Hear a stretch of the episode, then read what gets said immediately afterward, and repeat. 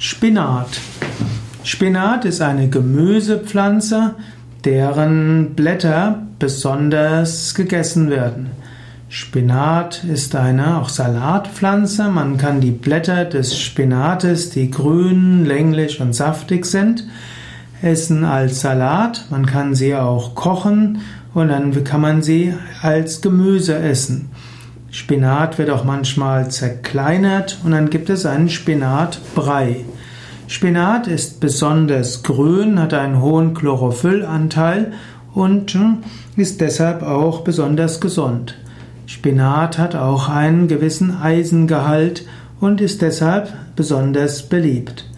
Spinat gehört zur Familie der Gänsefußgewächse hm, und hm, ist ein für viele Menschen besonders beliebtes Gemüse.